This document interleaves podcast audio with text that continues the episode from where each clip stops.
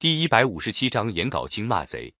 在这个危急的时刻，首先起来打击叛军的是常山太守颜杲卿。颜杲卿本来是安禄山的部下，安禄山发动叛乱以后，颜杲卿就准备反抗。叛军到了藁城的时候，颜杲卿已经招募了一千多名壮士。他知道自己力量不够，不能跟安禄山硬拼，就跟手下的官员袁吕谦向叛军假投降。安禄山仍旧让他守常山，但是心里不放心。一面把颜杲卿的儿子侄儿带到军营里做人质，一面派了一个叛将守在景行关。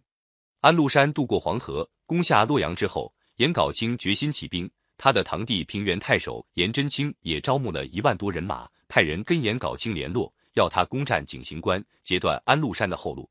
颜杲卿打听到守景行关的叛将是个糊涂的酒鬼，就假传安禄山的命令，派人带了美酒好菜去慰劳他。等叛将喝得酩酊大醉的时候。把叛将杀死，占领了景行关。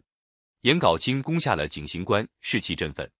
第二天又接连活捉了两名叛将。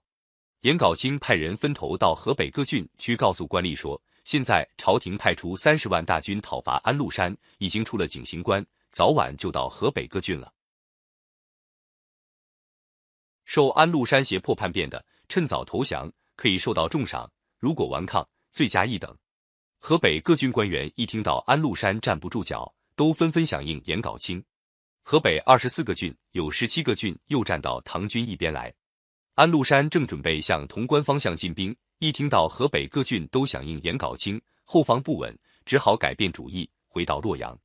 他在洛阳自称大燕皇帝，派大将史思明、蔡希德各带一万人马分两路攻打常山。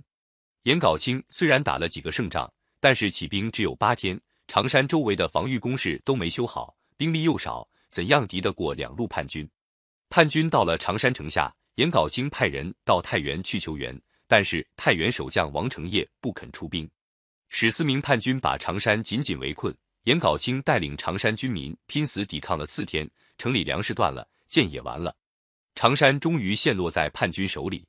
史思明纵容叛兵杀害了一万多常山军民，又把颜杲卿。袁吕谦抓起来，押送到洛阳去见安禄山。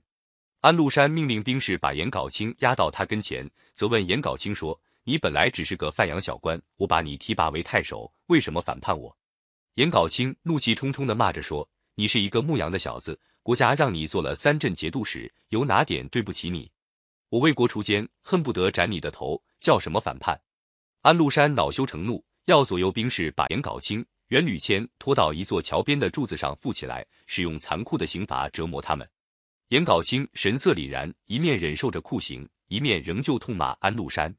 叛军兵士用刀割了颜杲卿的舌头，颜杲卿满口鲜血，还发出含糊的骂声。袁吕谦看到颜杲卿受刑的残酷情景，气得自己咬碎舌头，连血带舌喷在旁边一个叛将的脸上。颜杲卿、袁吕谦骂不绝口，一直到他们咽气。颜杲卿从起兵到失败，虽然只有十几天，但是他们的抵抗拖住了叛军的兵力，为唐王朝调兵遣将争取了时间。他们的誓死抵抗的精神，鼓舞了更多的人抗击叛军。颜杲卿被杀后一月，河东节度使李光弼率领步兵骑兵一万多人，太原弓箭手三千人出兵景行关，打退叛军，收复常山。接着，朔方节度使郭子仪也带领精兵到常山和李光弼会合。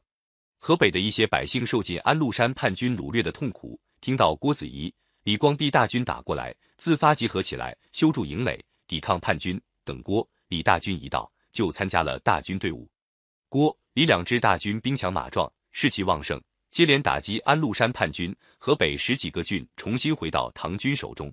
河北大捷，截断了叛军的后路，叛军军心动摇。安禄山大起恐慌，埋怨谋士高尚。严庄说。几年来，你们劝我起兵造反，说这是万全的计策。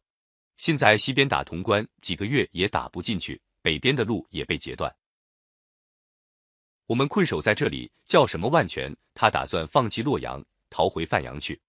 正在安禄山进退两难的时候，唐王朝统治者自己却替叛军打开了潼关大门。